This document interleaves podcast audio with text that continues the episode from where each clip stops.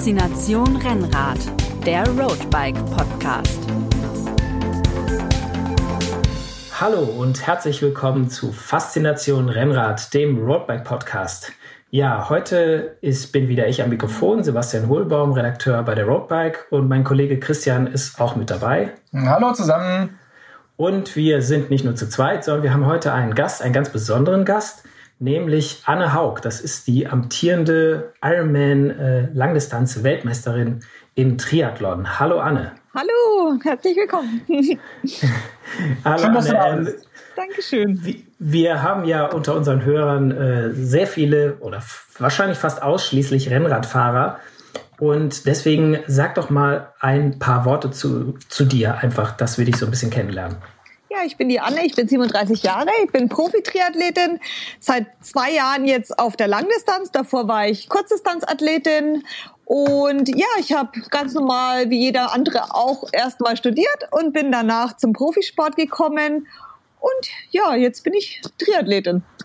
Wie kommt man zum, zum Triathlon, jetzt wenn ich mal einhaken darf? Was hat dich da gereizt? Ähm, ja, also ich habe als ich, ich bin in einer sehr sportlichen Familie aufgewachsen. Mein Papa war ähm, Sportlehrer und ich habe eigentlich alle Sportarten oh, ein Lehrerkind, ein Lehrerkind. Ja, ein Lehrerkind. Und ich habe dann alle Sportarten ausprobieren dürfen, habe aber nichts besonders intensiv gemacht oder habe auch nie einen Leistungssporthintergrund gehabt und irgendwie durch Zufall über meinen Ex-Freund damals, ähm, der hat den Triathlon gemacht und ich habe gedacht, oh, das ist klingt eigentlich ganz spannend. Ich konnte aber überhaupt nicht schwimmen und habe mir dann mit 20 Jahren äh, versucht mit YouTube-Videos und ähm, ja das Schwimmen beizubringen und als ich dann 1500 Meter am Stück schwimmen konnte, das hat ungefähr so drei Monate gedauert, habe ich mich für meinen ersten Triathlon angemeldet und bin da gleich Dritte geworden und ja, dann hat sie irgendwie das Feuer entfacht. Das aber, das sind aber gleich tolle Nachrichten für äh, viele Triathleten, die, äh, die auch nicht vom Schwimmen kommen und für die Schwimmen äh, äh, das äh, Schwierigste ist, dass man selbst mit einem, äh, ja, in Anführungszeichen so späten Einstieg wie bei dir mit 20 Jahren, dass man da im Schwimmen noch richtig, nee, richtig was reißen kann anscheinend. Naja, also auf der Kurzdistanz war das schon echt immer mein, meine Achillesferse und ich habe dann auch irgendwann gemerkt, also nach Rio dann 2016, dass das Schwimmen echt auf der Kurzdistanz so krass schnell wird, dass man da eben als ich sag mal nicht Native-Schwimmer, wo man das als Kind gelernt hat, vernünftig, ähm, da wird's einfach echt hart, weil das sind halt alles ehemalige Profischwimmer, die da jetzt äh, sich tummeln auf der Kurzdistanz und ähm, das merkt man dann schon. Also da du, du, tut man gut daran, wenn man das als Kind gelernt hat, vernünftig. du äh, sprichst da jetzt schon von so Sachen wie Rio 20, äh, Rio, also den, den Olympischen Spielen und Kurzdistanz, auch wieder für unsere, ja, für unsere Nicht-Triathleten-Hörer äh, mal gefragt. Kurzdistanz, äh, was, was bedeutet das? Also was sind das für äh, Entfernungen, die man da zurücklegen muss? Also die Kurzdistanz ist 1,5 Kilometer Schwimmen, 40 Kilometer Radfahren, wobei der Windschatten erlaubt ist und ein 10 Kilometer äh, Lauf hinten raus. Ah, Windschatten erlaubt, das heißt, das ist dann auch wahrscheinlich so ein bisschen mehr ja, mit dem mit einem Radrennen, wie es wir Rennradfahrer kennen, vergleichbar. Genau, das ist quasi wie ein Kriterium. Deswegen ist halt auch das Schwimmen so extrem wichtig, weil man natürlich sicherstellen muss, dass man vorne in der ersten Gruppe mit dabei ist, um dann halt auch ein gutes Rennen zu absolvieren, weil es halt unheimlich schwer ist, einfach alleine eine Gruppe zu jagen. Das äh, können ja die Rennradfahrer bestimmt gut verstehen. Ja, ja das klingt also auch so nach einer Distanz, die ja eigentlich noch irgendwie machbar erscheint. Also jetzt für mich als als Rennradfahrer so zehn Kilometer laufen, ja, kriegt man noch irgendwie hin und eineinhalb Kilometer nicht absaufen im Wasser, ist auch so, wo ich sage, okay, das ist so zumindest noch in Reichweite. Ich ja klar, von der Distanz ist es natürlich machbar, aber es kommt natürlich auf die Geschwindigkeit drauf an. Ja. ich rede jetzt nur vom, vom Ankommen. Genau, ja, das ist auf jeden Fall möglich, das glaube ich auch. Ähm, und was so äh, ja, Geschwindigkeiten angeht, so auf, auf, der Radstrecke, wie muss man sich das vorstellen? Also so ein Kriterium, gibt es auch wirklich dann so, so Attacken aus der Gruppe raus oder ist das einfach nur, ähm, wir fahren alle zusammen, aber einfach so schnell wie möglich, um dann im Laufen nochmal richtig den Hammer auszupacken? Oh, das hängt ein bisschen vom Kurs drauf ab. Das hängt natürlich auch davon ab, äh, wer ist im Feld. Ist man natürlich ein guter Radfahrer, hat man nicht ähm, Interesse dran, irgendwie wegzukommen. Äh, ist man ein guter Läufer, dann äh, wird man sich jetzt nicht ähm, durch unnötige Attacken seine Lauffähigkeiten schon vorher ruinieren. Von daher hängt es immer ein bisschen davon ab, was ist man für ein Athletentyp. Aber klar äh, geht's da ab und man versucht sich abzusetzen und äh, je nach äh, Streckenverhältnissen dann halt seine Vorteile auszuspielen. Was, was war immer, äh, also was war deine, deine Taktik dann auf dem Rad? Äh, nach, wenn du, du hast schon gesagt, so Schwimmen, da äh, hast du quasi alles gegeben, aber du kommst nicht vom Schwimmen, deswegen war da jetzt nicht so viel zu holen. Und wie war es dann auf dem Rad? Hast du da, konntest du da auch mal quasi dich absetzen oder mal ein paar Leute hinten raus äh, kicken? Naja, also das Problem war, ich hatte nie groß taktische Möglichkeiten auf der Kurzdistanz. Ich kam meistens relativ sehr spät aus dem Wasser, meistens ganz spät aus dem Wasser. Von daher gab es für mich immer nur ein Gas und das war Vollgas. Und ähm, dann habe ich halt versucht, da vorne in die Gruppe reinzufahren. Und früher, also zu der Zeit, wo ich auf der Kurzdistanz äh, Weltspitze war, waren einfach die Radstrecken noch ein bisschen selektiver wie heute und vielleicht auch ja, das Engagement der ersten Gruppe nicht ganz so krass wie, wie äh, zur jetzigen Zeit, so dass ich es da halt oft geschafft habe, ganz nach vorne zu fahren. Aber wie gesagt, taktische Möglichkeiten hatte ich da keins. Ich bin nach dem Schwimmen aufs Rad gestiegen und bin so hart gefahren, wie ich nur irgendwie konnte und habe gehofft, dass ich die Gruppe irgendwann sehe. Das, äh, das, hört sich, das hört sich nach einer ganz schönen, ganz schönen Quälerei an. Äh, Du bist jetzt aber, du hast ja gesagt, oder wir haben ja gesagt, du bist jetzt die amtierende Langdistanz-Weltmeister, du bist seit ein paar Jahren jetzt auf der Langdistanz. Ähm, wie hat sich da äh, das verändert, das Ganze? Also du musst jetzt nicht mehr quasi auf dem Rad einfach die ganze Zeit Vollgas fahren, sondern du hast ein bisschen längere Strecke vor dir jetzt auf dem Rad, oder? Genau, also das hat sich natürlich grundlegend geändert. Ähm, allein schon der Tatsache geschuldet, dass eben auf der Langdistanz Windschatten verboten ist. Es ist quasi ein Einzelzeitfahren. Und dadurch muss man natürlich schon äh, mit seinen Kräften mehr haushalten oder man tut gut daran, konstant zu fahren und nicht so die großen Energiespitzen reinzusetzen. Und natürlich ist das Fahrrad auch ein ganz anderes. Klar, wir sind jetzt auf einem Zeitfahrrad unterwegs, in einer ganz anderen Position, über ganz andere Distanzen. Und das war schon ein großer Unterschied. Also das war eigentlich der größte Unterschied von Kurzdistanz auf Langdistanz. Ist es denn eigentlich so, dass wenn du sozusagen von der Kurzdistanz ist es so ein, so ein natürlicher Weg, dass man immer länger, also die, die Wettkämpfe immer lang, länger werden? Ist es so eine Art Aufstieg oder ist es einfach eine, eine unterschiedliche Spezialisierung, was einem mehr liegt?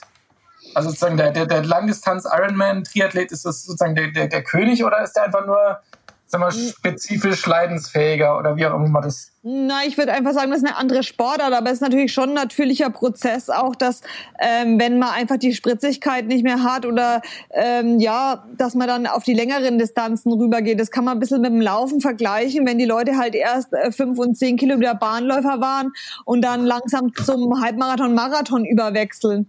Ähm, da hat man einfach noch mal ein bisschen eine längere Karriere vor sich, würde ich sagen. Ähm, und das ist Ausdauersport. Das heißt, Ausdauer entwickelt sich halt auch über die Jahre und je älter man wird, desto besser wird natürlich auch die Ausdauerleistungsfähigkeit und der Speed mhm. nimmt vielleicht äh, ein bisschen ab, was man aber auf der Langdistanz jetzt nicht so benötigt. Da ist vor allem diese Kraftausdauer vonnöten, die man eben über Jahre aufbaut sozusagen jetzt ganz, ganz despektierlich gesagt, so der Ironman, die, die Seniorenrampe des Triathlons. Nee, so ich, also ich versuche das zu vermeiden. Das macht mit anschauen, aber es gibt natürlich auch ganz Weltklasse-Athleten, die ähm, sich ausschließlich auf Ironman konzentrieren, wie jetzt Lucy Charles. Ich meine, die ist 24, 25 und hat nie Kurzdistanz gemacht, die ist reine Langdistanz-Spezialistin. Also es gibt solche und solche Leute, aber ich glaube einfach, dass es auf der Langdistanz extrem wichtig ist, dass man eben eine gewisse Grundschnelligkeit mitbringt um eben Weltspitze zu sein. Das ist genau wie beim Marathonläufer, wenn der keine gescheite Unterdistanz hat, wird er nie ein guter Langdistanz äh, mhm. Marathonläufer sein. Das ist einfach Grundbedingung, würde ich sagen. Aber es ist ja auch so, dass bei der Langdistanz, so Ironman, glaube ich, die, die Aufmerksamkeit einfach am größten ist. Also, ich meine, hier Ironman auf Hawaii, das ist ja ein Medienevent, das wird übertragen, da kommt man in die Sportschau und was weiß ich wo alles rein. Mitteldistanz oder, oder Kurzdistanz-Triathlon sieht man, glaube ich, maximal bei Olympia oder so. Danach ist es, äh, glaube ich, relativ schwierig, da Medienpräsenz hinzukriegen, oder?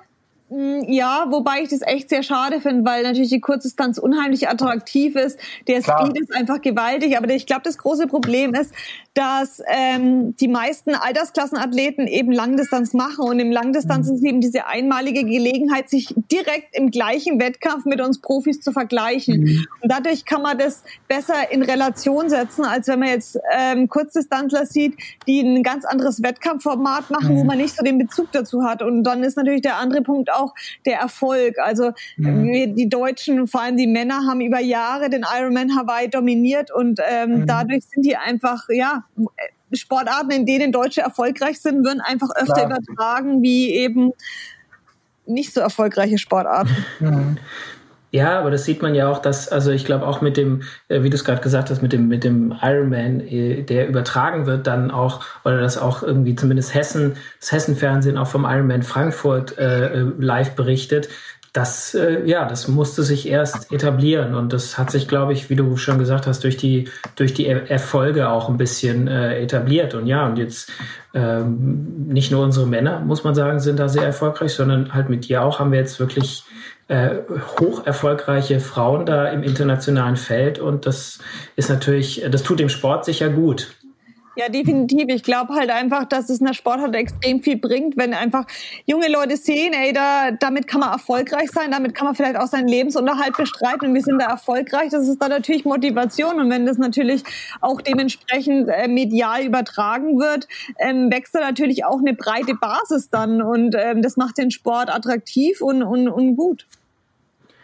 Ähm, als du zum, äh, von der Kurzdistanz über die Mittel dann auch die Langdistanz gewechselt hat, hat sich ja wahrscheinlich auch dein Training ein bisschen verändert. Ist es äh, jetzt mittlerweile geprägt von einfach stundenlang Kilometer machen auf dem Rad und äh, lange Tempoläufe und einfach morgens und abends im, im Schwimmbad? Oder, oder wie, wie sieht so der, dein Trainingsalltag jetzt aus? Also da hat sich das auch schon viel getan. Früher war das definitiv so, vor, vor vielleicht zehn Jahren, dass man als Langdistanzler äh, fünf, sechs, sieben, acht Stunden auf dem Rad verbracht hat. Da ist die Trainingswissenschaft jetzt schon ein bisschen weiter. Das heißt, Qualität geht auch da vor Quantität. Und ich muss sagen, rein von der Stundenzahl, die ich in der Woche absolviere, mache ich nicht mehr, wie ich zu Kurzdistanzzeiten gemacht habe. Die Kurzdistanzen okay. trainieren auch extrem viel und ähm, die Intensitäten haben sich vielleicht ein bisschen verändert. Also im Schwimmen und im, Ra im Laufen würde ich sagen, hat sich eigentlich gar nichts verändert groß. Da trainiere ich wie zu Kurzdistanzzeiten. Auf okay. dem Rad ähm, ist es natürlich schon ein bisschen anders. Also ähm, ich lege nicht mehr so viel Wert auf diese ganz kurzen, ganz knackigen ähm, Sprints oder VO2 Max Intervalle. Das hat sich schon wegen dahingehend verändert, dass ich mehr so Kraftausdauer Intervalle mache, längere Sachen mache. Aber jetzt umfangsmäßig ist da kein großer Unterschied. Also ich trainiere jetzt auch nicht mehr mhm. oder härter wie zu Kurzdistanzzeiten. Wie viel muss man denn so in der Woche trainieren, um jetzt mal sagen, äh, so eine Langdistanz absolvieren zu können, in der zumindest mal vertretbaren Zeit? Was, was ist da so eine Größenordnung, um mir das mal vorstellen zu können? Also als Profi, also ich persönlich trainiere zwischen, ja, sagen wir mal, reine Trainingszeit jetzt ohne Physio-Athletik und was da noch alles dazu kommt. Das ist schon ein ganz Tagesjob. Aber das reine Netto-Training, würde ich sagen, bewegt sich zwischen 25 und 35 Stunden die Woche. Mhm. Und aber klar gibt's Altersklassenathleten, die haben natürlich, äh, wenn die das neben dem Beruf machen, nicht so viel Zeit und mhm. ähm, können das auch weniger. Ich glaube, das ist ein bisschen wie viel Sporterfahrung hat man, welchen sportlichen Background hat man. Mhm. Also ich würde jetzt nicht empfehlen, von 0 auf 100 gleich einen Ironman zu machen, sondern man sollte da natürlich schon so dementsprechend ähm, einen, einen Background haben. Aber ich glaube, als Altersklassenathlet kann man, wenn man 10 Stunden, 12 Stunden die Woche zusammenbekommt, mhm. ist man da schon sehr gut mit dabei. Okay. Und dein äh, Training, das, ähm, ja, das äh, beinhaltet ja nicht nur, du hast gerade eben schon angesprochen, das beinhaltet nicht nur reine Trainingszeit, du hast gerade eben schon so Physio und Athletik, aber ähm, auch auf der Technikseite hat sich ja einiges getan. Ähm, du warst ja auch äh, schon mal im Windkanal, um ja, um deine Position auf dem Rad zu optimieren.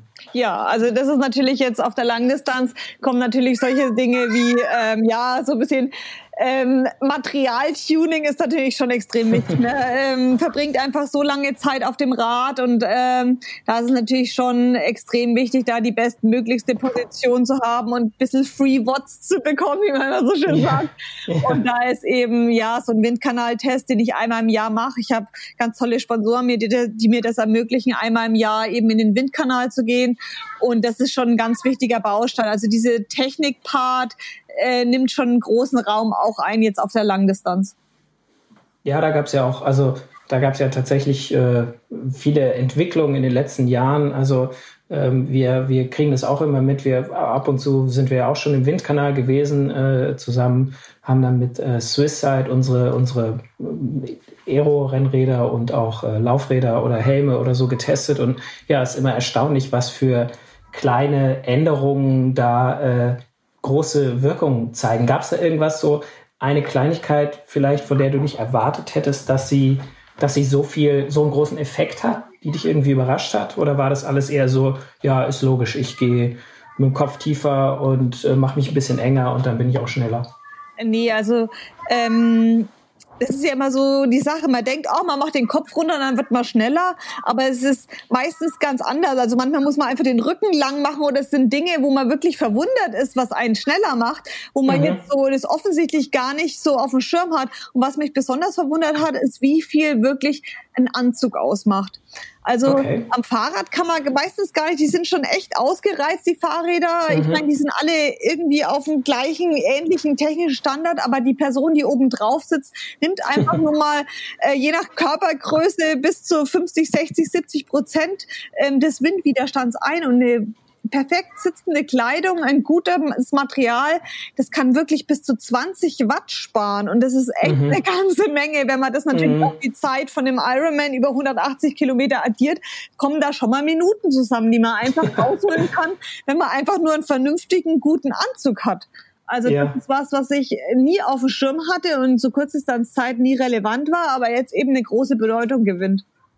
Ja, und bei Triathleten kommt ja noch hinzu, dass der Anzug irgendwie beim Schwimmen nicht zu sehr stören soll, zumindest unterm Neo und äh, beim Laufen auch nirgendwo irgendwie reiben oder einengen soll. Also da der das ist dann quasi die Kleidung ist dann noch mal ein richtiges Multitalent dann bei den Triathleten. Ja, das ist wirklich äh, eine Wissenschaft für sich. Klar, die muss irgendwie im Wasser schnell sein, wasserbeständig sein. Man muss trotzdem die Technik noch, man muss die Arme strecken können, obwohl man am Rad dann die Schultern eigentlich nach vorne gezogen kriegen muss und beim Laufen mhm. wieder genau das Gegenteil erreichen. Also es sind schon extreme Anforderungen an diesen Stoff und dann gerade halt, wenn man auch in Hawaii ist, muss natürlich der Stoff auch sicherstellen, dass man bei 45 Grad und 100 Prozent Luftfeuchtigkeit nicht auch noch verreckt in dem Anzug.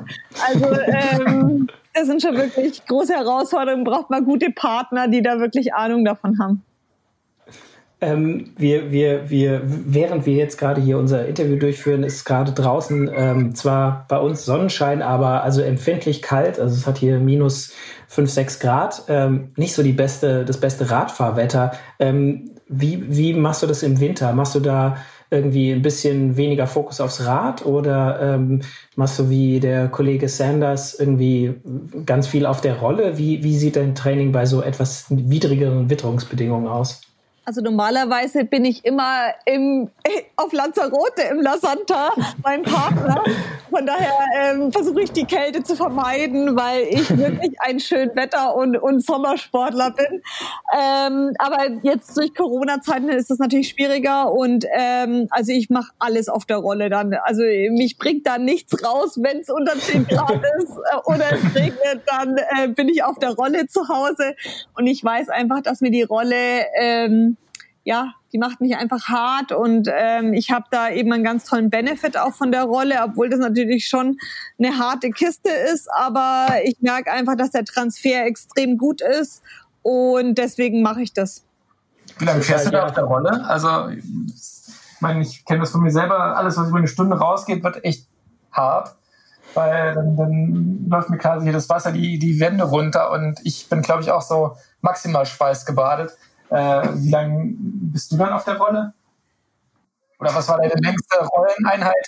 Wenn es sein muss, fahre ich auch mal fünf Stunden auf der Rolle. Das ist leider die Anforderung, die man braucht. Und ich meine, Ironman ist halt auch mal ein Kopftraining und man muss äh, sehr lange Zeit mit seinen Gedanken und sich selbst beschäftigt sein. Von daher, ähm, ja, ist das Teil des Jobs, dass man, ich, klar, mache ich das nicht ständig und da muss man wirklich vorsichtig sein, weil das natürlich auch echt die Hirnbatterien ganz schön abnutzt und wie du schon gesagt hast, man schwitzt extrem, man muss da echt aufpassen, gut Elektrolyte zu sich zu nehmen, sonst ähm, ja, schwemmt man sich einfach zu sehr aus. Aber meine normalen Einheiten bewegen sich immer zwischen zwei und dreieinhalb Stunden auf mhm. der Rolle.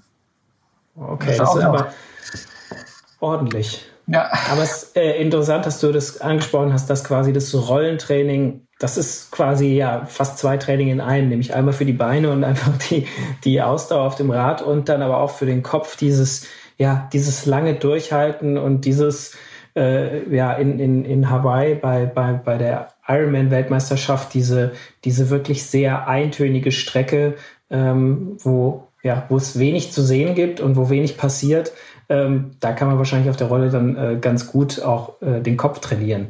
Du, lenkst, lenkst du dich dann irgendwie ab mit, mit einer Serie oder fährst du auf Swift und guckst dir wenigstens beim durch die virtuelle Landschaft fahren zu oder sonst irgendwie was oder einfach nur die Wand und äh, na, also meistens ist es nur die, die Wand und die Wattwerte, weil ich ähm, ja auch ganz oft, also ich fahre ja meistens, also 90 Prozent der Einheiten habe ich ja Intervalle mit drin und irgendwelche Aufgaben, die ich mhm, machen mhm. muss. Und da habe ich gar keine geistigen Fähigkeiten, deiner Serie zu folgen oder das vom Fernseher zu machen. Äh, mhm. Ich will da in unseren, ich, ich trainiere hier am Olympiastützpunkt in Saarbrücken und ich habe, wir haben da so einen eigenen Rollenraum, wo auch die Laufbänder drinstehen. Ich muss da irgendwie in diesen, ich nenne es immer Pain Cave rein und dann muss ich mich darauf konzentrieren und das ist wirklich echt, ja, extrem fordernd und anstrengend für den Kopf und ermüdend und da kann ich eigentlich nur Musik nebenbei hören und ähm, muss mich auf meine, auf mein Training konzentrieren. Da kann ich eigentlich nicht viel nebenbei machen. Das, das hört sich wirklich, äh, ja, das hört sich wirklich hart an. Also da äh, muss ich äh, dem Christian beipflichten. Also meine Rolleneinheiten, die nach einer Stunde wird's, finde ich schon sehr zäh und ich lenke mich ab. Aber ja, wie gesagt, deswegen sind wir wahrscheinlich, bist du die Weltmeisterin und, und, und wir zwei. Ich kann euch beruhigen, äh, ich habe auch schon meistens nach einer halben Stunde keine Lust mehr, aber äh, es ist einfach so, da muss man durch. Ich meine, ich hatte ja schon mal, mal Trainingseinheiten irgendwie mit Trainer Road oder so, wenn dann irgendwie eine 90 Minuten Einheit ansteht oder so und ich bin in einer Viertelstunde eigentlich schon gedanklich fertig und sehe dann, dass dann noch 75 Minuten runterticken müssen.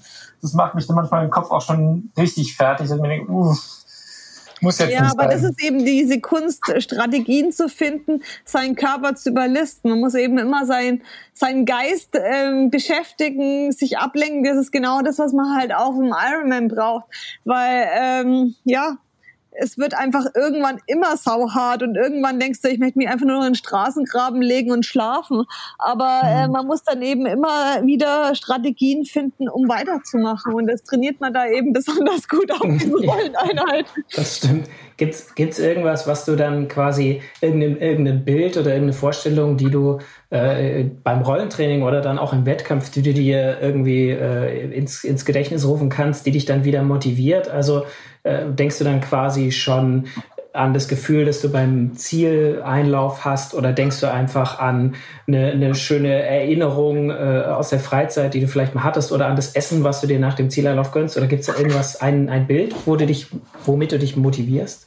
Also im Training würde ich ganz klar sagen, dass ich mich motiviere mit meinen Zielen. Ich weiß, ähm, wenn ich das hier durchstehe in der Wattzahl und ähm, das Training einfach mache, dann bin ich gut vorbereitet für, mein, für meinen Wettkampf. Ich mache das alles für das eine Ziel, eben bestmöglichstes Rennen abzuliefern. Und ähm, im Rennen selber oder auch in Einheiten, zum Beispiel wenn ich jetzt, keine Ahnung, zweimal zehn Minuten richtig, richtig hart fahren muss und ähm, ich merke schon nach einer Minute, ich kann es eigentlich, ich bringe die Kurbel gar nicht mehr rum, dann muss man sich mhm. einfach kleine Ziele setzen. Also man muss das diese zehn Minuten in kleine verdauliche Häppchen einteilen und sagen, okay, eine Minute. Da konzentriere ich mich mal drauf, dass ich einen ganz runden Tritt mache. Und die nächste Minute, da versuche ich mal, ähm, keine Ahnung, irgendwie im Takt der Musik zu fahren oder sich kleine Etappen setzen und sich dadurch immer motivieren. Nicht das große Ganze sehen, wenn es richtig hart wird, genauso im Wettkampf. Wenn man ins Wasser springt und denkt, okay, jetzt nur noch acht Stunden 40, ähm, dann ist es echt äh, schwer zu verdauen für den Kopf. Man muss sich echt sagen, okay, ich schwimme jetzt bis zu der Boje, setz mir die Aufgabe. Und dann mhm. kommt die nächste Aufgabe und dann kommt der nächste und immer im Moment bleiben, weil es nützt nichts zu denken, wie schön man im Ziel aussehen würde, wenn man gerade bei Kilometer 20 am Laufen ist. Man muss schauen, was tue ich jetzt, ähm, dass ich schnellstmöglich zu Kilometer 25 komme zum Beispiel. weil es nützt nicht nach vorne oder nach hinten zu blicken. Man muss immer ja. im Moment bleiben. Ja, und, ja. jetzt, wenn ich mir das im Wettkampf vorstelle, ich meine, also meine Wettkämpfe beschränken sich dann äh, irgendwo so im, im Mittelfeld mit, mit Glück zu landen. Wie ist es eigentlich, wenn man im Wettkampf ist und dann realisiert, hey, man hat eine Chance, das Ding hier zu gewinnen? Äh, wie geht man dann mit dem Druck an, das sozusagen jetzt nicht zu verkacken? Ja, das ist eben, äh, man sollte eben gar nicht denken. Das wäre das Beste. Mhm. Also ähm, die Gefühle, Glücksgefühle möglichst rauslassen. Man muss im Moment bleiben, weil das mhm. Ironman ist echt ein Biest. Also das kann 500 Meter vom Ziel äh, kann es noch vorbei sein. Also das ist wirklich mhm. erst vorbei, wenn man die Ziellinie überquert hat. Und bis dahin muss man einfach extrem konzentriert bleiben, sich nicht zu früh zu freuen, äh, immer Respekt vor der Distanz haben und sich jedes jede Sekunde fragen, tue ich gerade das Richtige? Äh, Mache ich alles so, damit ich in der bestmöglichsten Zeit das Ziel erreiche oder in der bestmöglichsten Leistung, sagen wir mal so. Und ähm, äh, keine Gedanken damit verschwenden, was ist, wenn ich im Ziel bin, sondern äh, Gedanken verschwenden, was muss ich gerade im Moment tun, um bestmöglichste Leistung abzurufen. Ist es denn bei, bei Triathleten eigentlich auch so, also ich meine, das hört und liest man immer, dass sich also als, als Triathlet man sich viel mehr an so der eigenen Zeit orientiert und sagt, okay, ich habe meine eigene Zeitziel, meine eigene Bestmarke entsprechend verbessert und so dieses, wie viel da bin ich eigentlich geworden, gar nicht so relevant Also ich kenne das von, von Radrennen, beim, da geht's halt eher um, um die Position und, und gar nicht so um die eigene Zeit, sondern wenn man halt beim Triathlon immer diese festen, gleichen Distanzen hat, ist es natürlich auch intern besser vergleichbar, dass man da viel mehr über die eigene Zeit geht, weil man hört ja auch, dass so der, die Triathleten so als, als Familie sich so ein bisschen wahrnehmen und dann jeder natürlich mit seiner Bestzeit zufrieden ist, auch wenn jetzt positionsmäßig vielleicht was anderes sozusagen im, im Resultat steht. Naja, also bei uns äh, Triathleten sind ja Zeiten so wegen wie Schall und Rauch, weil ähm, ja kein kein, kein Rennen ist vergleichbar mit dem anderen, mhm. weil die, weil die ja, Streckenverhältnisse einfach unterschiedlich sind und selbst okay. die, ähm, die Bedingungen bei einem und demselben Wettkampf können ja von Jahr zu Jahr schwanken. In mhm. einem Jahr hat man brutal Wind, im anderen Jahr hat man gar keinen Wind. Und ich glaube, je länger die Distanz wird, umso mehr muss man wirklich bei sich bleiben. Und mhm. ähm, gerade Ironman ist halt wirklich eine extremst lange Strecke und es ist auch einfach nur an guten Tagen ähm, zu schaffen. Und deswegen mhm. tut man wirklich gut daran, sich auf sich selbst zu konzentrieren, weil es, du kannst einfach nicht Leute racen, sage ich jetzt mal. Das mhm. kann man mhm. auf der Kurzdistanz, auf kürzeren kann man gegen andere Leute rennen. Aber mhm. wenn du anfängst auf der Kurzdistanz, auf der Langdistanz ähm, mit Biegen und Brechen nach vorne zu fahren, dann wird sich das gewaltig rächen. Von daher muss man sehr geduldig sein, sehr gutes eigenes Körpergefühl mitbringen und wissen, ähm, also dieses Pacing sozusagen. Genau, dass, weil, man sich, dass man sich nicht zu irgendwelchen kurzfristigen, sondern vorne, den da vorne, den schnapp ich mir jetzt noch, sondern wirklich bei, bei sich und seinen, seinen Vorgaben bleiben und entweder erwische ich ihn damit oder halt eben nicht. Genau, weil ähm, mhm. ja, Energie ist einfach endlich und wenn man zu oft in den roten Bereich dreht, dann ist mhm. einfach die Energie hinten raus und im Ironman ist halt der Marathon äh, ja lang und äh, das rächt sich einfach, wenn man da mit seiner Energie nicht hausgehalten hat vorher. Mhm. Die ähm, bei, bei, den, bei den oder unter den Rennradfahrern gelten die, die Triathleten ja so ein bisschen als ja, noch materialfixierter als, als Rennradfahrer es ohnehin schon teilweise sind. Ähm, würdest du dich da mit dazu zählen? Also bist du jemand, der so technische Entwicklung irgendwie verfolgt und, und da drauf gespannt ist? Du hast natürlich auch einen, auch einen Sponsor, der dich quasi mit dem neuesten äh, und besten Material so ein bisschen auch versorgt. Aber ist das was, was, was dich interessiert? Ähm, ich würde sagen, es interessiert mich immer mehr.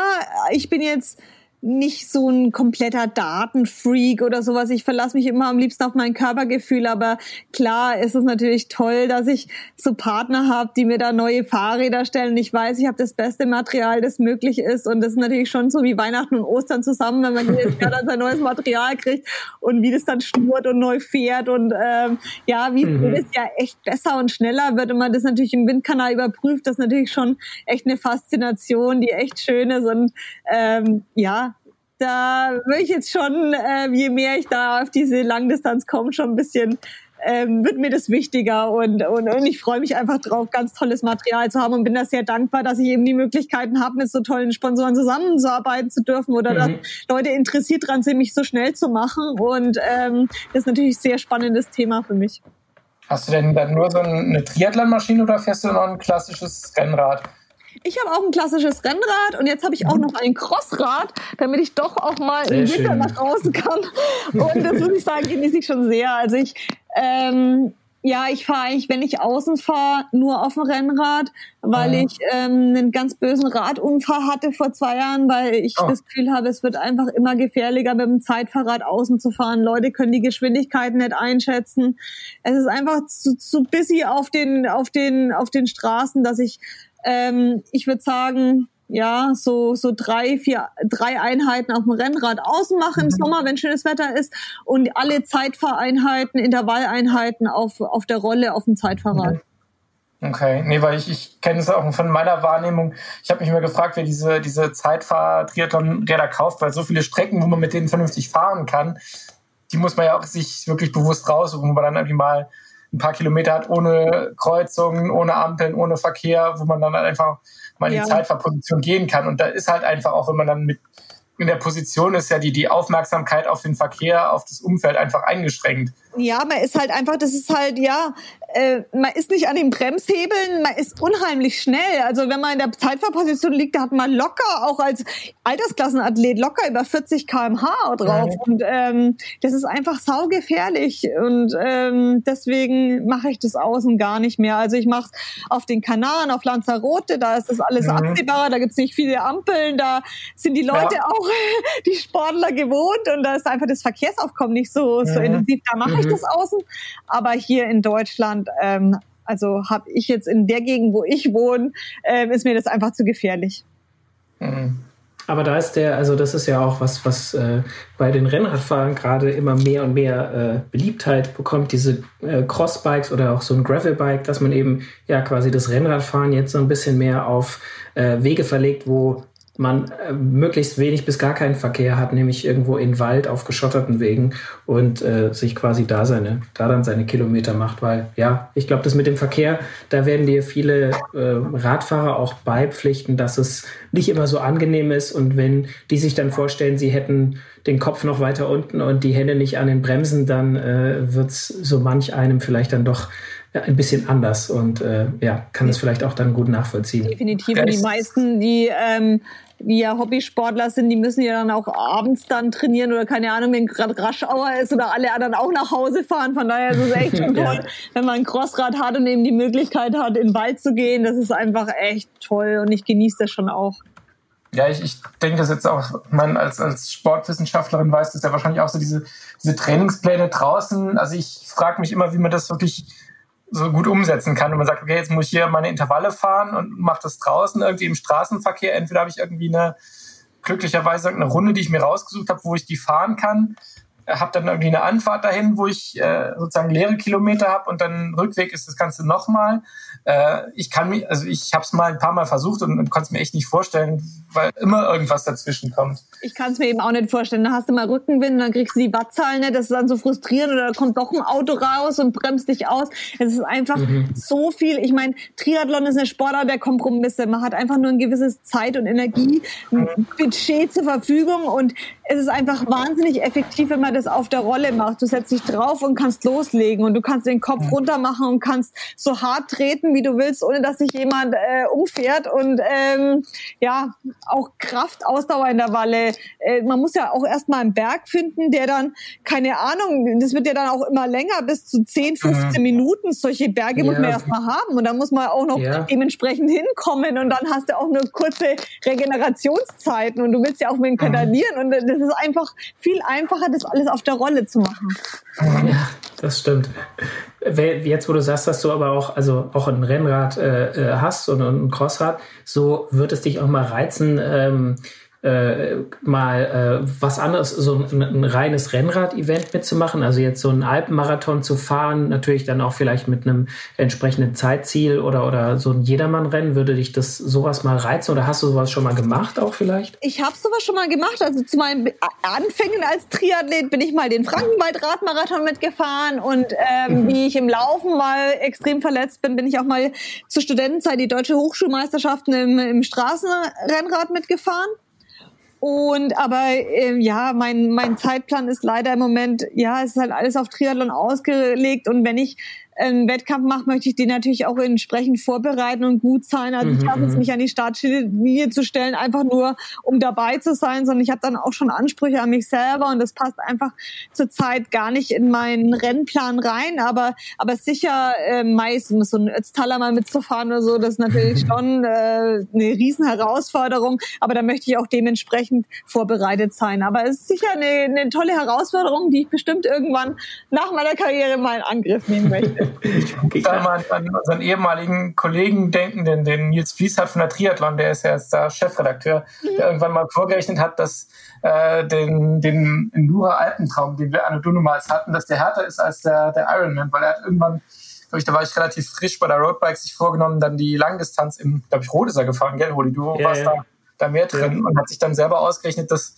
eigentlich der Endura Alpentraum härter ist als die Langdistanz. Von daher äh, also ich glaube, die, die beiden Events geben sich, äh, geben sich, die Langdistanz und so ein Alpenmarathon, die geben sich nichts. Ich muss sagen, ich habe auch beides schon gemacht und äh, ich fand den Alpenmarathon, äh, den Alpenmarathon fand ich auch unheimlich anstrengend, aber ich könnte, es sind unterschiedliche Arten, auf, denen man, auf, auf die man leidet, glaube ich. Glaub ich auch, man kann es gar nicht vergleichen. Und wenn man zweimal den gleich macht, vielleicht wird sich einmal ganz toll anfühlen und einmal ganz schrecklich. Das hängt ja auch von der Tagesform ab und vom Wetter und von der Energieversorgung. Es sind einfach so viele Komponenten, dass man das, glaube ich, gar nicht vergleichen kann.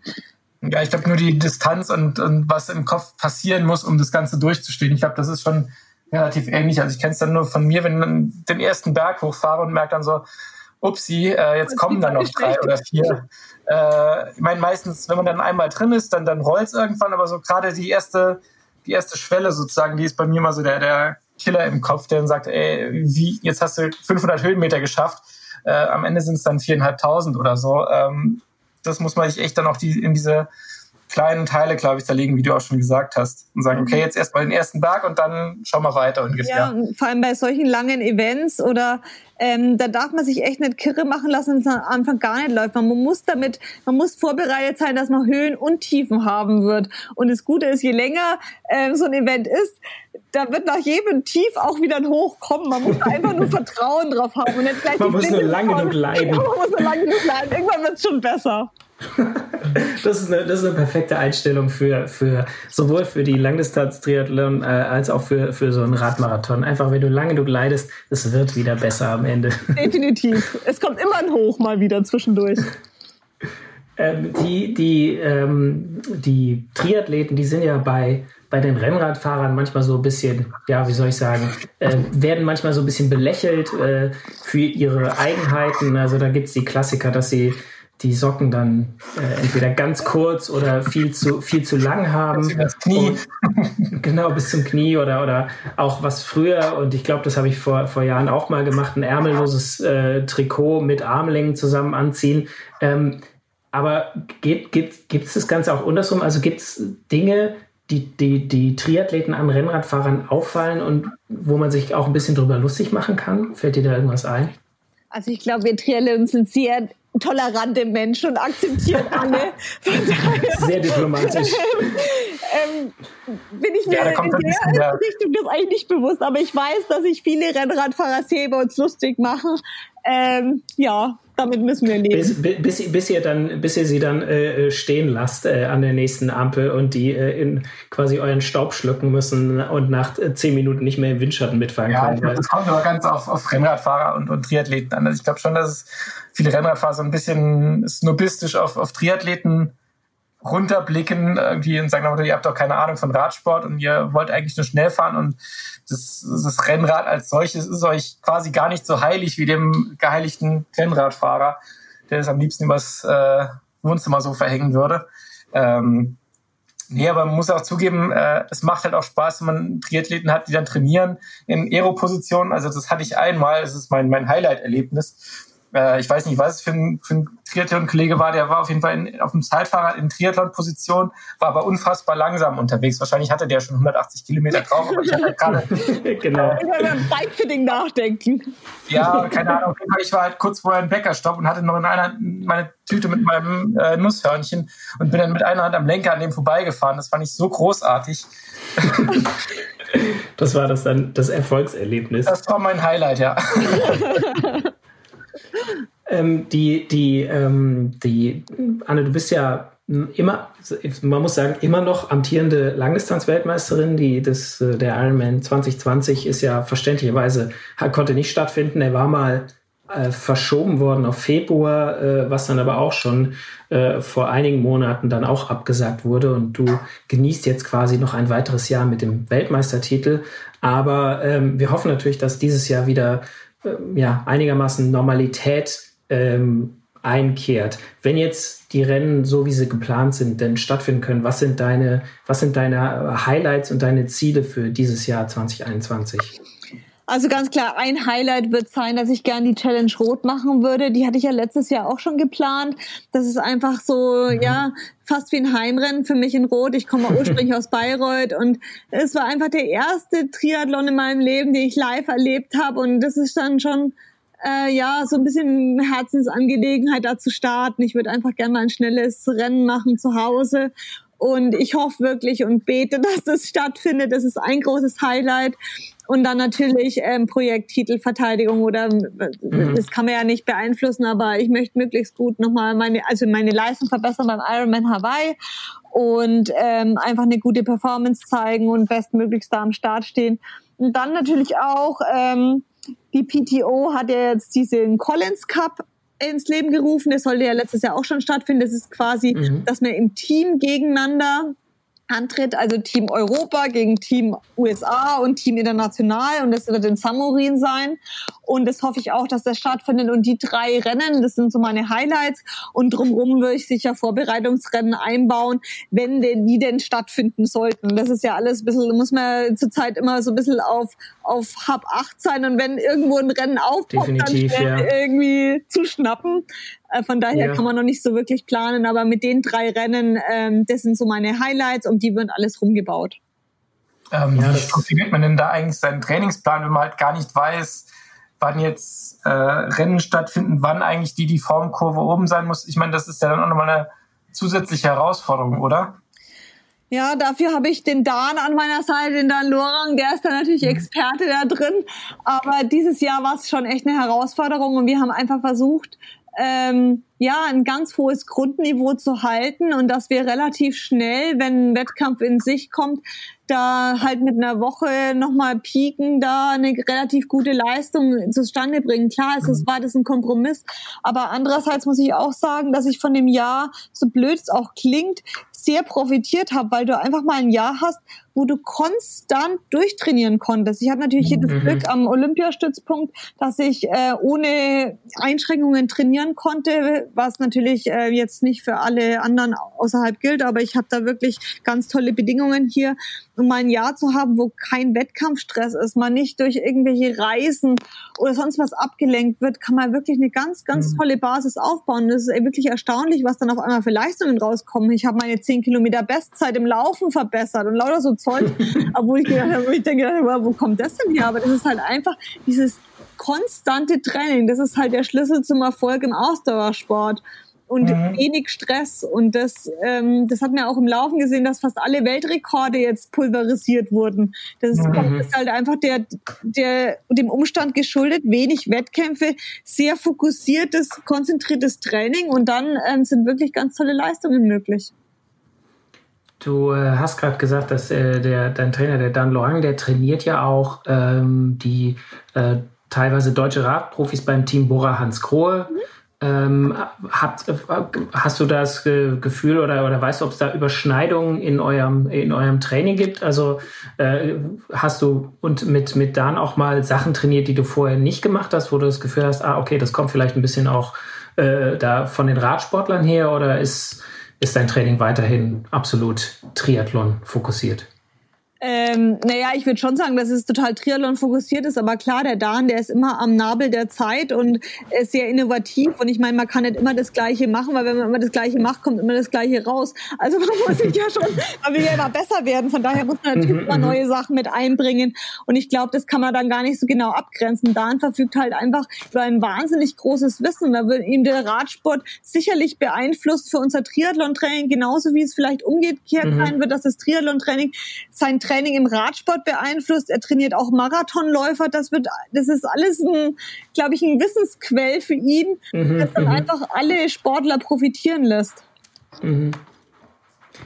Ähm, wenn du jetzt, äh, also wenn wir mal hoffen, dass es äh, 2021 einige Veranstaltungen gibt, die stattfinden können, auch für nicht nur für Profis, sondern vielleicht auch für jeder Männer. Ähm, was würdest du äh, sagen? Also Warum sollte ein Rennradfahrer unbedingt mal ein Triathlon ausprobieren? Und ähm, was sollte was sollte er bei seinem ersten oder sie bei ihrem ersten äh, Wettkampf äh, beachten? Oder? Also ich glaube, dass es einfach eine ganz tolle Erfahrung ist, äh, mal Triathlon zu machen. Ich glaube, äh, allein schon mal zu laufen nach dem Radfahren, das ist wirklich ein Aha-Effekt, den kann man sich gar nicht vorstellen. Ähm, und es ist halt einfach abwechslungsreich. Man hat einfach drei Sportarten, die ähm, auf den ersten Blick gar nicht so sehr vereinbar scheinen. Und das ist gerade die Herausforderung. Und ich würde jedem empfehlen, also sich nicht gleich einen Ironman vorzunehmen, sondern einfach mal ähm, ja den lokalen äh, Volksdistanz-Triathlon ausprobieren. Mhm. Einfach mal klein anzufangen und schauen, ob einem das gefällt. Und ja, also äh, es ist auch eine Herausforderung, erstmal einen Volksdistanz-Triathlon zu machen. Man muss nicht immer gleich ganz oben einsteigen. Ja, vor allem, Definitiv. Weil, da braucht man jetzt auch nicht, also die, die Wahnsinnsausrüstung. Ich meine, da, wenn man ein Rennrad hat, äh, eine Badehose und äh, ein paar Laufschuhe, ist man ja eigentlich schon ganz gut ausgestattet. Genau so sollte es auch sein. Und es sollte nicht, es, es sollte nicht zu einer Materialschlacht ausüben, mhm. ausarten. Was macht eine Volksdistanz? Und da ist es völlig okay, wenn man da mit einem normalen Rennrad ankommt. Es ist völlig okay, wenn man da auch mit einem Mountainbike ankommt. Es geht um die eigene Leistung. Äh, man kann auch auf dem Mountainbike äh, sich sehr quälen und schinden und ähm, ja, man soll einfach erstmal Spaß dran haben und schauen, ob einem die Sportart überhaupt gefällt und dann, wenn man merkt, okay, und hat da Blut geleckt, dann kann man ja dann ähm, immer spezifischer werden. Ähm, ich habe jetzt gerade die, die, die Vorstellung, kann man da auch sozusagen äh, klassisch overdressed auftauchen? Ich stelle mir jetzt vor, ich komme jetzt zum Volkstriathlon mit einer 10.000 Euro Triathlonmaschine mit meinem äh, Haifischflossen, Haut, Ganzkörperanzug und äh, meinen Laufschuhen äh, und will da den, den Volkstriathlon in Pusemuckel pulverisieren. Äh, ist es wirklich so, dass du da dann auch overdressed auftauchen kannst? Gibt es da äh, quasi jetzt mal so ich befürchte ähm, leider nicht mehr. Ich befürchte, man fällt auf, wenn man mit dem Mountainbike ankommt, weil inzwischen ja doch äh, die Materialschlacht extrem auch äh, bei den bei den Altersklassenwettbewerben zugenommen hat. Also wenn ich mal sehe, was da für Fahrräder in der Wechselzone steht, dann denke ich, oh, da, da, da müssen sich schon Profiathleten selbst strecken, um mit dem mhm. Material mithalten zu können. Mhm. Also es ist leider extrem so, dass ähm, ja auch schon im, im, im untersten ähm, Hobbybereich die Materialschlacht extrem zugenommen hat. Also mir würde da nicht mehr auffallen, wenn man mit dem teuersten 10.000 Euro Rad ankommen würde. Okay. Und jetzt noch eine, eine Frage. Ich meine, Frauen im Radsport ist ja auch so ein, eine durchaus wachsende Zielgruppe. Findest du, dass das jetzt Triathlon noch Frauen noch stärker anspricht als jetzt das, das klassische Rennrad? Boah, ich habe jetzt natürlich keine Zahlen, was so ähm, Radsport Frauen oder Triathlon, aber ich denke halt einfach, Triathlon für Frauen ist vielleicht schon attraktiver, weil ich glaube, dass man damit einfach man hat gesehen, ähm, man kann damit seinen Lebensunterhalt bestreiten und man wird gleichmäßig bezahlt ähm, was jetzt so Preisgelder anbekommt. Und ich glaube, der Frauenradsport, also ich habe da keine Internas oder keine, bin ich jetzt nicht erfahren, aber ich kann mir echt vorstellen, ich bekomme eigentlich als Außenstehender überhaupt nichts mit von Damenradsport und ich kann mir auch nicht vorstellen, dass da die Bezahlung eben so ist, dass es besonders attraktiv für Frauen wäre, sagen wir mhm. mal so. Nee, nicht wirklich. Also ich glaube, das ist so ein Modell, das allermeiste, man, man kann davon leben, also was wir so gehört haben, aber man wird nicht, nicht reich damit man kann überleben vielleicht, aber auch nur für den ja. Moment. Und ähm, genau. Dadurch, dass es eben auch nie gezeigt wird, jetzt außer mal bei der bei der WM habe ich mal was gesehen oder bei Olympia. Das ist eigentlich das mhm. Einzige, was mir, also ich weiß, dass es ein Giro gab für Frauen, aber ich habe da mhm. persönlich noch nie irgendwie, da muss man schon Experte sein, um sich darüber zu informieren. Und deswegen ist es auch nicht so präsent, dass vielleicht mhm. ähm, Frauen sich entscheiden, Radsport zu machen. Wie ist es denn bei dir? Du bist Profi, aber du bist jetzt nicht Sportsoldat oder Bundeswehr oder sonst irgendwas. Ich war Oder? Bundeswehr, ich war in der Sportfördergruppe, mhm. aber mhm. das bezieht sich immer alles nur auf olympische Sportarten. Das heißt, mhm. wenn du im Verband organisiert bist und eine olympische Sportart betreibst und da in A-Kader bist oder B-Kader mhm. bist, dann hast du die, kannst du gemeldet werden für die Sportfördergruppe. Mhm. Und ich war ähm, vier Jahre in der Sportfördergruppe, aber Langdistanz-Triathlon ist eben nicht mehr Nationalmannschaft quasi oder vom Verband gefördert und auch keine olympische Sportart und deswegen bin ich da selbstständig. Okay. Nee, und was mich noch auf die, die Frauen im Radsport, beziehungsweise Frauen im Radsport, Triathlon, ähm, also jetzt das geht wieder Richtung Sportwissenschaft, ist es natürlich dann für den, also jetzt ganz körpermäßig natürlich auch, äh, meine Radsportler sind ja äh, sehr, sehr mono äh, mäßig ausgerichtet. Einseitig, also, einseitig, ja. Also man hat sozusagen starke Beine und der Rest soll möglichst nichts wiegen und äh, nicht im Weg sein. Und durchs Triathlon, durchs Laufen, durchs Schwimmen vor allem bist ja natürlich der komplettere Athlet. Ist es auch sozusagen ein Punkt, der fürs, für den Triathlon spricht, zumindest mal gelegentlich? Also ich glaube sicher, dass es äh, gerade das Schwimmen halt extrem ähm, präventiv fürs Radfahren ist, wenn man mhm. einfach mal in der gestreckten Position einfach mal was für seinen Rücken macht. Und ich merke auch jetzt in dem Lockdown, wie ich äh, vier Wochen nicht schwimmen konnte, dass ich extrem Rückenschmerzen auf einmal bekommen habe. Ich hatte nie Probleme mit dem Rücken und wenn okay. das Schwimmen komplett wegfällt, ich hatte wie so eine Art kleinen Bandscheibenvorfall. Mhm. Und nicht nur ich, auch meine Kollegen. Das merkt man dann schon wirklich, dass das andere wirklich einseitig ist. Also gerade wenn man mhm. nur Rad fährt, da muss man schon wirklich sehr viel äh, Stabi-Training und Rückentraining machen, glaube ich, um da einen Ausgleich Wie alle Radfahrer äh, in Massen machen. ja, ja, genau. nee, also da hättest du auch das Schwimmen sozusagen als, als Ausgleich schon äh, absolut wichtig. Dann schließe ich noch meine, meine letzte Frage an, was ich halt auch von, von Triathleten höre, ist so das, das Schwimmtraining so zu den ja, aber am wenigsten beliebten Aufgaben einfach gehört. Also kenne von welchen, die haben es dann sein gelassen, weil sie keinen Bock mehr hatten, äh, täglich eine Stunde quasi nur den Schwimmbadboden zu sehen und da Bahnen zu ziehen, weil so das, was du halt beim, beim Wettkampf hast, dieses Außenschwimmen ist ja nochmal was anderes als in der Halle. Äh, und da dieses Hallentraining, Bahnen ziehen, ist halt auch nicht jedermanns Sache, oder? Naja, das Problem am Schwimmen ist halt einfach, dass es eine extrem technische Sportart ist. Und wenn man halt mhm. nicht aus dieser Sportart kommt oder es von Kindesbeinen erlernt hat, ist es einfach eine immense Schinderei. Und man muss da extremen Zeitaufwand betreiben, um mhm. da ein, zwei Sekündchen auf 100 Meter rauszukramen. Mhm. Und da, gerade wenn man eben als, als Altersklassenathlet ähm, Langdistanz macht und effektiv mit seiner Zeit umgehen will und muss, mhm. dann stellt sich natürlich schon die Frage, nutze ich meine Zeit, um lieber auf die Rolle, aufs Rad zu gehen, um da vielleicht Minuten gut zu machen, mhm. als stundenlang erstmal da zum Schwimmbad zu fahren, dann auch eine Schwimmzeit zu bekommen und vielleicht ein, zwei Sekündchen schneller zu sein. Da mhm. muss man wirklich schauen, was ist der Zeitaufwand und die effektive Leistung, was dann am Schluss rauskommt, wirklich wert. Ich meine, bei uns mhm. stellt sich die Frage nicht. Wir müssen uns da natürlich durch. Ich meine, Schwimmen ist auch nicht. Ich, ich heg so eine gesunde Hassliebe mit dem Schwimmen. Aber ähm, ja, das ist einfach so und ist Teil des Sports und ähm, ja, es ist halt einfach das ist quasi das Notwendige notwendige Übel. Ja, es ist natürlich schon auch toll, wenn man sieht, wie man sich verbessert oder ja, wenn man dann mhm. merkt, oh, jetzt habe ich was gefunden, ey, jetzt liege ich auf einmal mal oben oder jetzt fühlt sich nicht ganz wie Sterben an oder da hängt jetzt kein Gewicht an meinen Füßen, das mich immer nach unten am Boden ziehen will, sondern je mehr man schwimmt, desto mehr merkt man natürlich auch, wie man floatet auf dem Wasser oder wie ja, wie ökonomisch man mal wird und das ist natürlich auch schon toll und ähm, inzwischen habe ich echt ähm, Schwimmen, meinen Frieden mit dem Schwimmen gemacht, sagen wir mal so. Also ich, ich glaube, sagen, meine Erfahrung ist so das Schwimmen, was mich abhält, mal so ein, so ein Volkstriathlon zu machen, weil ich bin so mal vielleicht etwas advanced Seepferdchen, also äh, schafft dann mal zwei Bahnen, ohne ins Schnaufen zu kommen, aber ich habe das Gefühl, wenn man dann wirklich souverän schwimmen will, dann muss man ja schon auch nochmal das Graulen, also das habe ich irgendwann mal in der Schule so zwischen drei ausgefallenen Schwimmstunden halt so ein bisschen gelernt und der Rest ist halt so Freibad. Ich guck's mir ab, wie es im Fernsehen ist und versuch's irgendwie umzusetzen, aber das ist ja dann nochmal was völlig anderes. Also es fängt ja schon an, ich glaube, ich kriege drei Atemzüge hin, ohne Wasser zu schlucken. Da habe ich das Gefühl, da bräuchte ich dann tatsächlich mal irgendwie einen Trainer, einen Coach, der einem da mal, mal professionell Hilfe gibt, oder? Definitiv. Also im Schwimmen ist wirklich, ähm, es nützt halt einfach nichts. Beim Laufen ist es so, je mehr Kraft und Energie ich reinstecke, desto schneller bin ich. Mhm. Aber wenn ich im Wasser das Wasser mehr totschlag, deswegen bin ich auch nicht schneller. Das ist eben diese mhm. Man kann sich nicht mehr anstrengen und wird dadurch schneller. Das ist einfach eine extrem technische Sportart.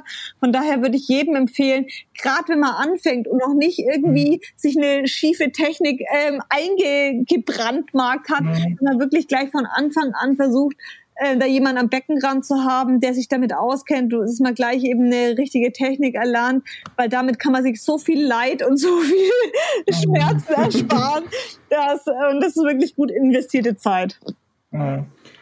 Aber es ist äh, schön zu hören, dass selbst, äh, selbst, dass selbst eine Weltmeisterin äh, quasi immer noch teilweise mit dem Schwimmen auch noch hadern kann. Das heißt, auch für, für uns andere Triathleten ist äh, vielleicht noch nicht alles verloren, äh, wenn wir jetzt äh, Schwierigkeiten mit dem Schwimmen haben. Also ja, das, das, das, das gibt uns Mut. Das macht überhaupt keinen Unterschied, ob man jetzt Altersklassenathlet ist oder Profisportler. Man ist immer unzufrieden mit seiner Leistung. Man wird nie zu diesem Punkt kommen, wo man zufrieden ist, weil das ist der Punkt, an dem man aufhört. Ja, ja. Also man muss schon immer hungrig bleiben und immer den Drang haben, besser zu werden. Das ist eben, ja, was uns antreibt. Du, du hast ja auch schon gesagt, du möchtest dich äh, nochmal, du möchtest deine eigene Leistung auf Hawaii nochmal, nochmal, du möchtest nochmal so eine gute Leistung abliefern oder verbessern. Ähm, jetzt mal ganz in die Zukunft gesprochen. Ähm, hast, hast du schon eine Idee, was, was nach dem Triathlon, nach, dem, nach der Profikarriere für dich äh, auf dem Plan steht oder lässt du dich überraschen? Nee, das habe ich nicht, das lasse ich mich überraschen. Ich glaube, ich habe auch nie vorgehabt, Profi-Triathletin zu werden. Die Tür, die ging irgendwann auf und ich bin da mit vollem Elan durchgesprungen durch diese Tür. Und ich glaube, dass es immer gut ist, wenn man einen Plan hat äh, in, im Moment. Und äh, ich kann mich nur auf was fokussieren, wenn ich, wenn ich dieses eine Ziel habe. Und wenn ich zu viele Optionen und zu viele Ideen in meinem Kopf hätte, das wird mich einfach von meinen Zielen ablenken. Und jetzt ist eben die Zeit des Leistungssports, das ist eine begrenzte Zeit in meinem Leben, das weiß ich. Und deswegen muss ich die so effektiv nutzen, wie ich nur kann. Und mein mhm. Ziel ist einfach, ja, meine Leistung zu verbessern. Das ist das, woran mhm. ich jeden Tag denke. Und wenn das irgendwann nicht mehr möglich ist, dann hoffe ich einfach darauf, dass ich eine neue Tür aufmache, durch die ich dann wieder voller Elan durchspringen kann. und ähm, bin da aber offen für alles. Und jetzt habe ich eben diesen Plan A und den verfolge ich. Und wenn der nicht mehr zu machen ist, dann kommt Plan A 2. das ist, das ist äh, äh, eine schöne Einstellung. Aber dann drücken wir dir erstmal die Daumen, dass der Plan A äh, auf jeden Fall noch äh, ein paar Jahre weitergeht und auf auch auf Fall. dem Niveau.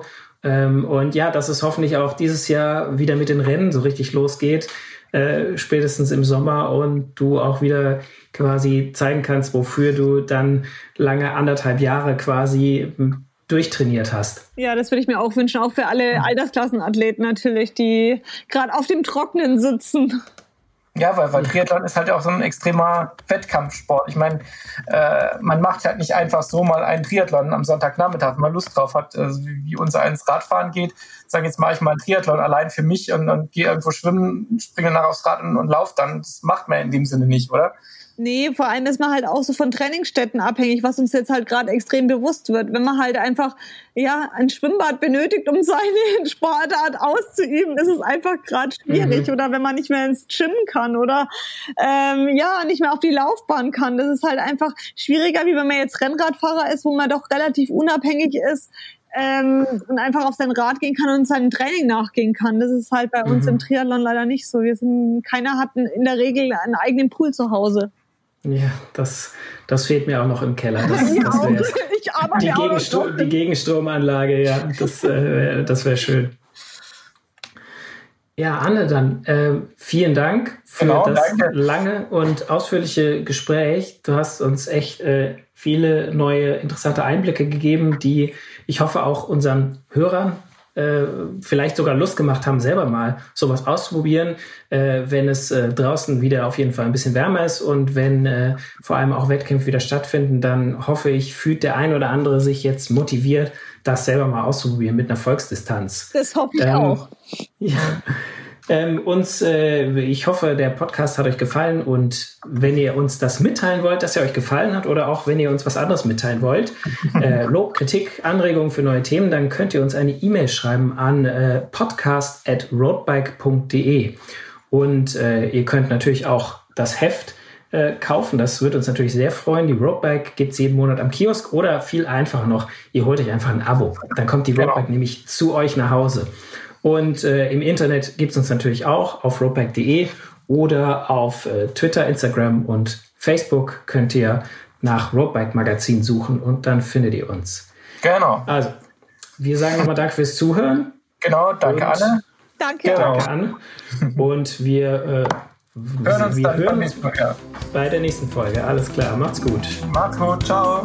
Ciao. Faszination Rennrad der Roadbike Podcast.